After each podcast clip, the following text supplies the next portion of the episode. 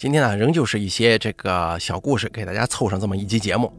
本故事节选自天涯论坛楼主大唐鬼才，由大凯为您播讲。先给大家说一个刀仙的故事。忽然想起了高中时期发生的一件事儿，说给大家听听吧。主人公是我那个时候同班的一个男生，外号叫虎哥。倒不是说他有多么生猛，或者名字里带个虎字。而是此人呢，思维绝对跳跃，属于脑抽型的，彪悍的就只剩下彪了。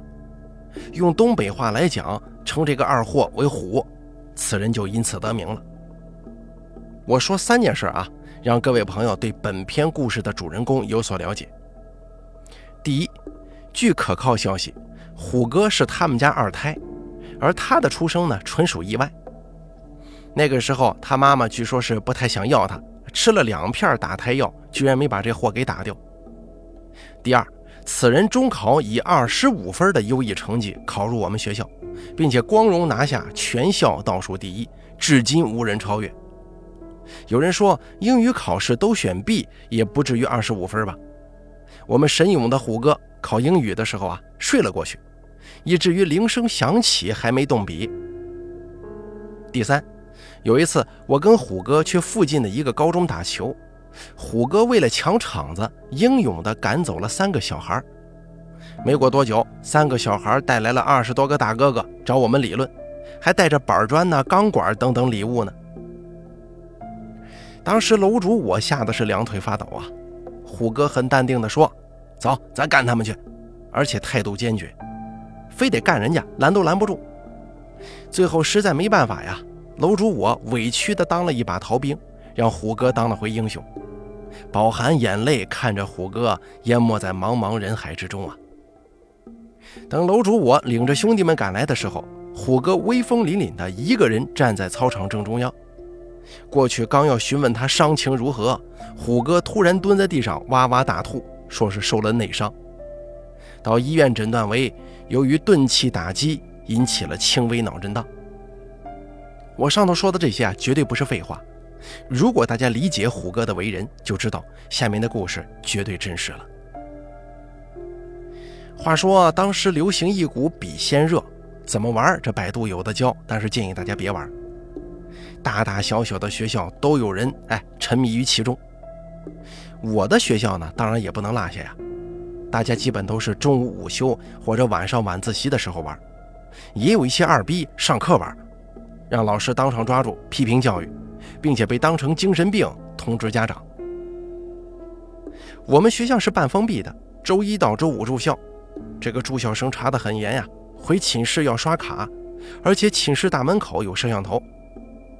周末放假回家，因为周日有家里远的学生提前返校，所以晚上安排自习，九点半结束。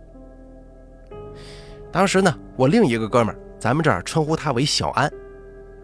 他呢约好了提前返校，然后下自习呢直接去网吧包夜。我跟小安到教室之后，跟看自习的老师打了声招呼，没想到虎哥居然也在教室。虎哥这小子呀，他家里挺有钱的，他爸爸是长春平安分公司经理，但是虎哥不知道哪根筋不正常，经常跟他家里闹。我们就上前跟他打招呼：“哎，虎哥咋了？这周末又没回家呀？”虎哥笑呵呵地说：“嘿，我爸不认我了。看这厮脚上的新款耐克鞋子，我就知道这事儿是假的。你爹不要你，你他妈早要饭去了。”最后得知，虎哥他爸看虎哥学习没指望，想安排他当兵，可这厮呢怕吃苦，死活不去。他爸把他逼急了，他索性跑出去纹了个大老虎在身上。不论他老爹多牛逼，你有纹身的能当兵吗？说着，胡哥还把衣服脱了，显示出刚刚纹上去的大老虎。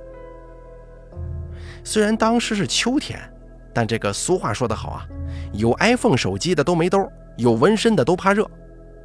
看自习那老师看了看，叫我们安静一下，然后对我们说：“你们好好自学啊，老师有事先出去一下。”我们三个配合的回应道：“行，老师您走好。”其实我们这种放牛班啊，学校早就不管了，收留我们呢，纯属是因为那每年四万五千块钱的学费。小安看老师走了，就冲我眨眼儿，意思是咱现在出去包夜去。我看了看表，才八点钟，还早啊，因为包夜是九点才开始算时间。我说不着急，先跟虎哥侃一会儿。虎哥也说行，不着急，咱聊会儿天啊，再一块儿去。这聊天的内容啊，无非就是女生跟球星。可不知道是谁提出的意见，玩会儿笔仙吧。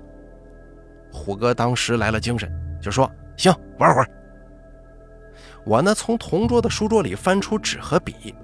啊，真很不好意思，那个时候我上学从来不背书包。按照其他人的玩法，跟虎哥一起握着笔。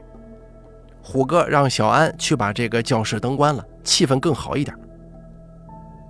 教室灯关了之后，确实黑了不少，但是对面教室的灯光还是射进来一些，所以多多少少能看见点东西。我跟虎哥按照其他人的方法请了十多分钟，连个毛反应都没有。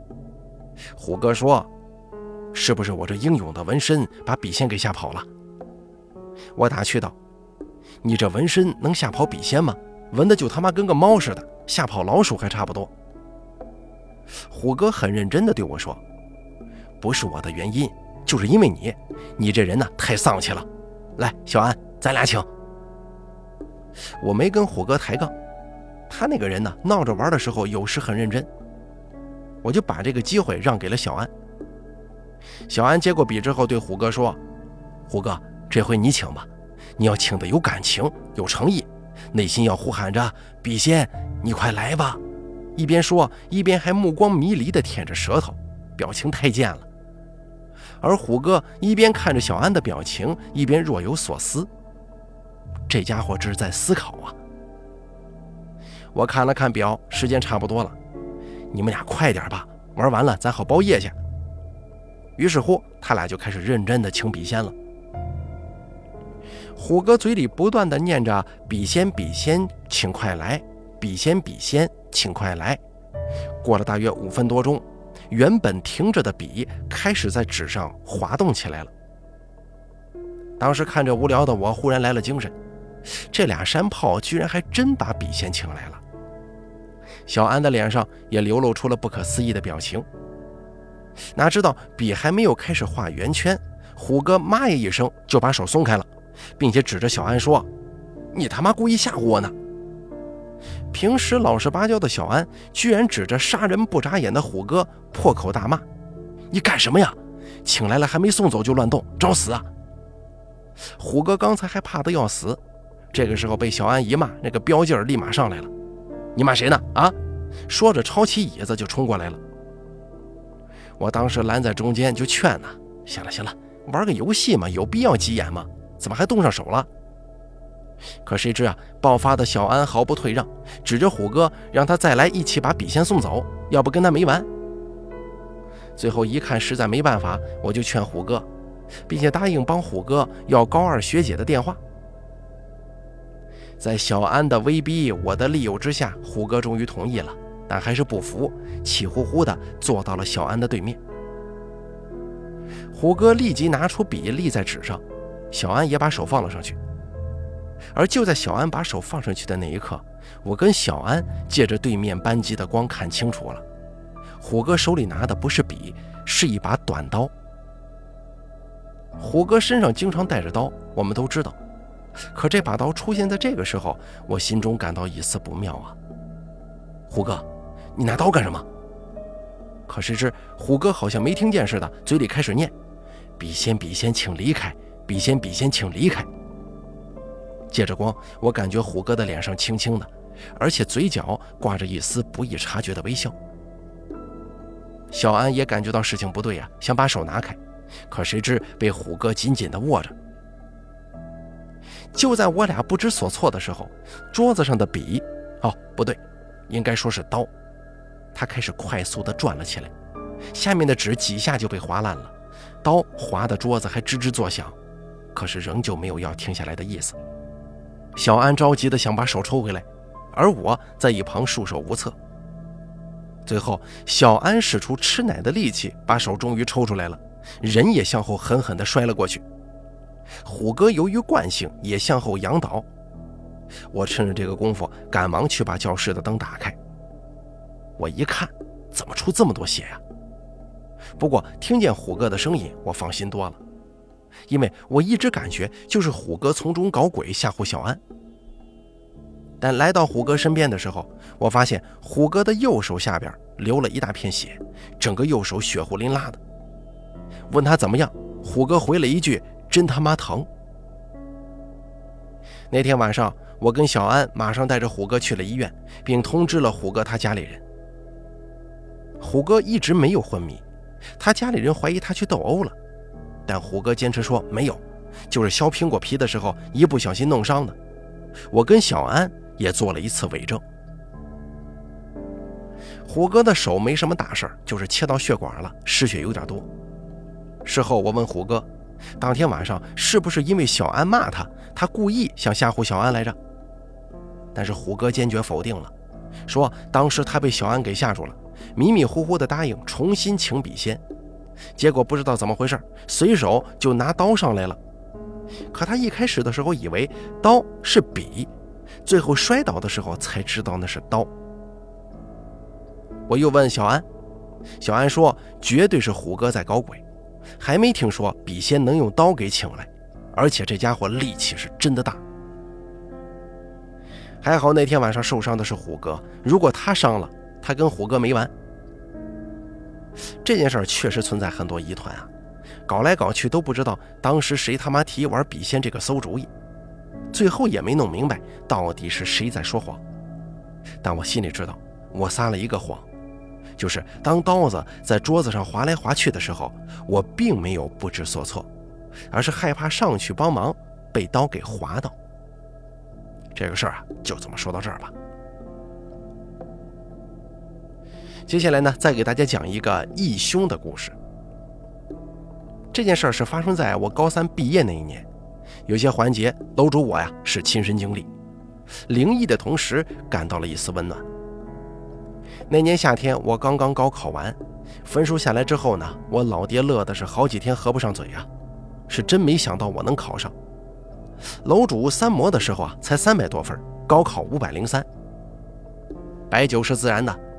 老爹的朋友和同事来了十二桌，结束的时候送走客人们，我们自家人跟老爹的几个发小留下来凑一桌开始吃饭。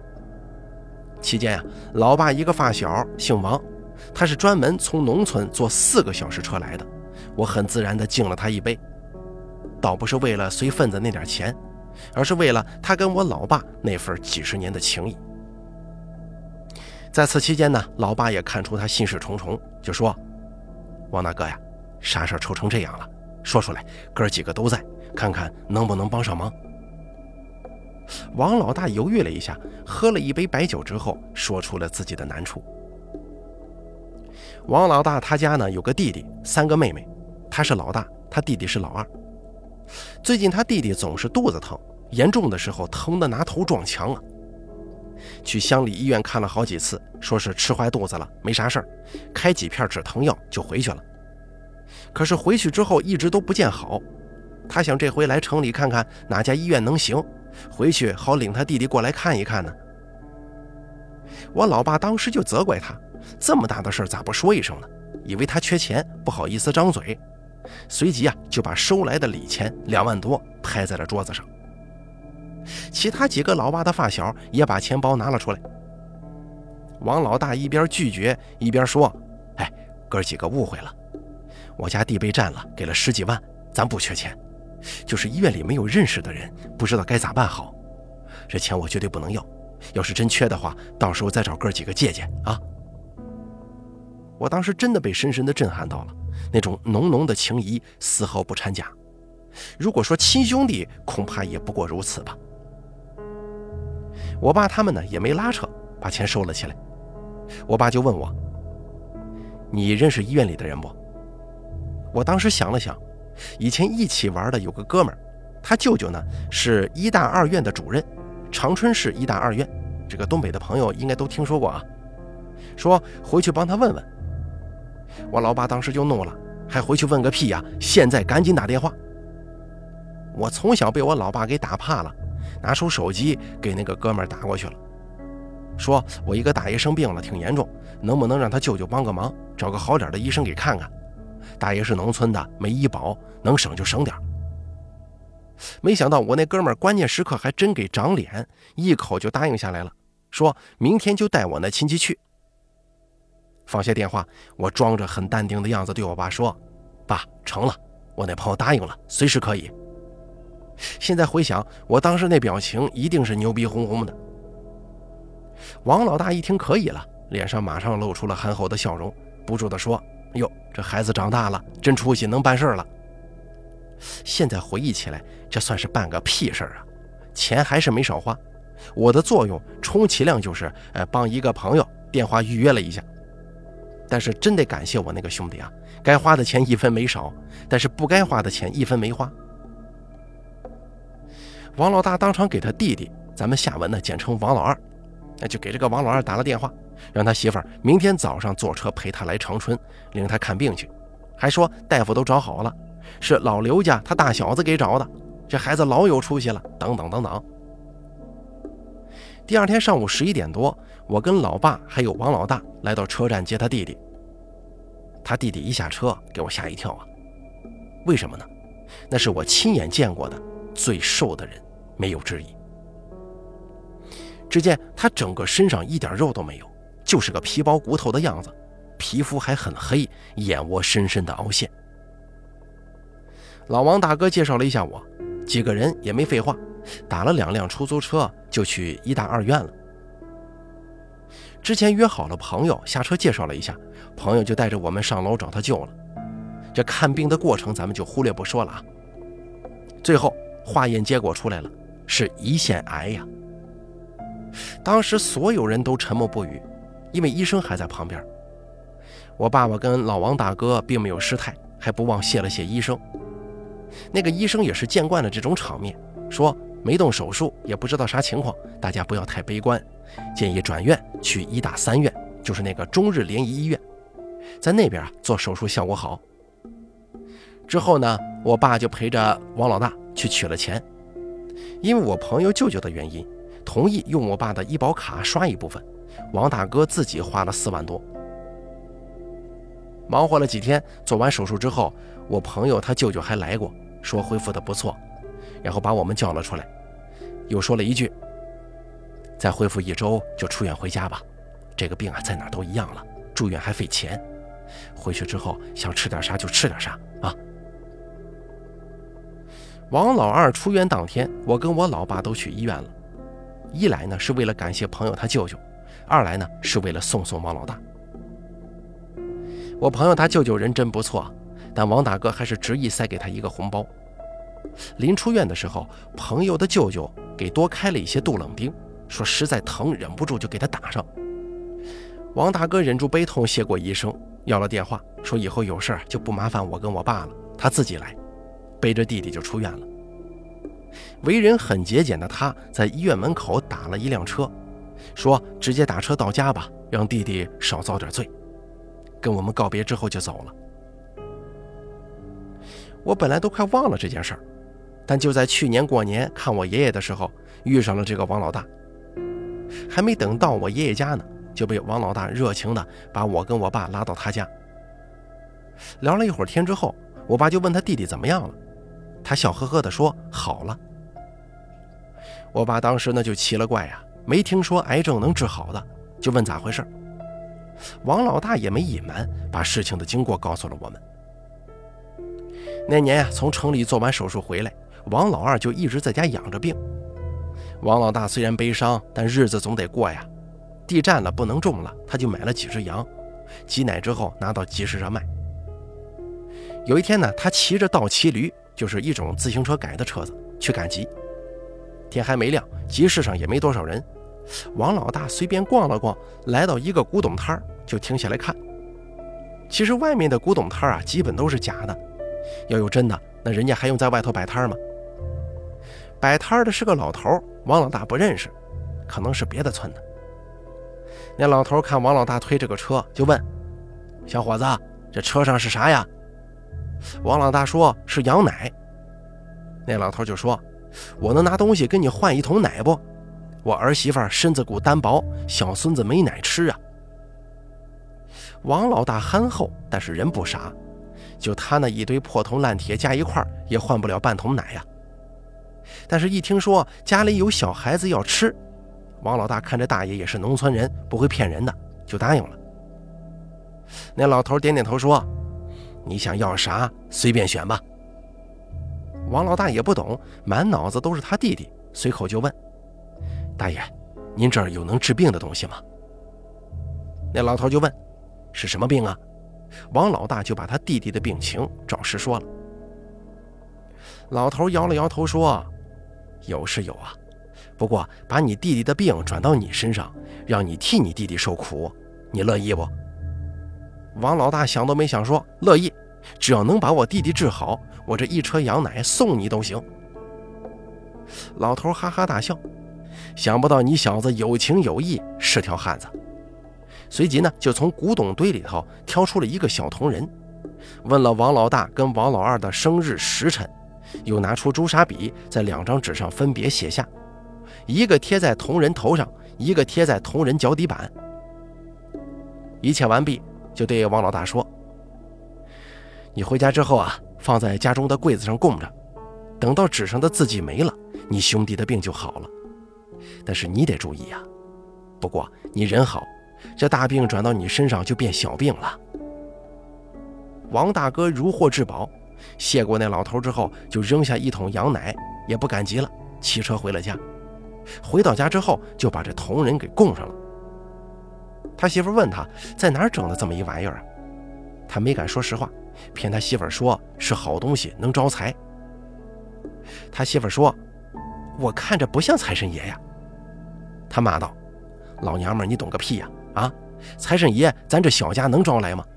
这是给财神爷管钱库的小官。”他媳妇不懂，也就没往下问。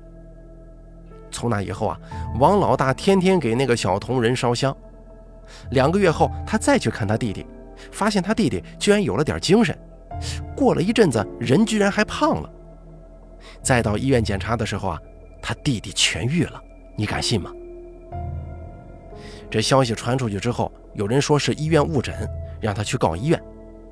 王老大笑呵呵地说：“告啥呀？我老弟没事比啥都强。住院的时候，大夫还给出了不少力呢。而就在我跟我爸来的时候，前两个月。”王老大感觉肚子疼，去医院检查得了胆结石，但是不严重，开点药吃吃就行。那老头子说的还真灵啊！整个过程呢，王老大一直笑呵呵的，他对兄弟的情谊，还有对医院的态度，真的令我很是震动。我老爸对那个铜人感到好奇，就让王老大拿出来看看。王老大从柜子上把那玩意儿拿下来了，我一眼就看出这哪是什么神呢？这是施不全，就是把其他人的所有病灶转移到自己身上，是个大好人。这个具体情况呢，大家自行百度。反正这个事儿就这么说完了。奇人奇事系列故事就说到这儿了，感谢大家的收听。节选自节选自天涯论坛楼主大唐鬼才，由大凯为您播讲。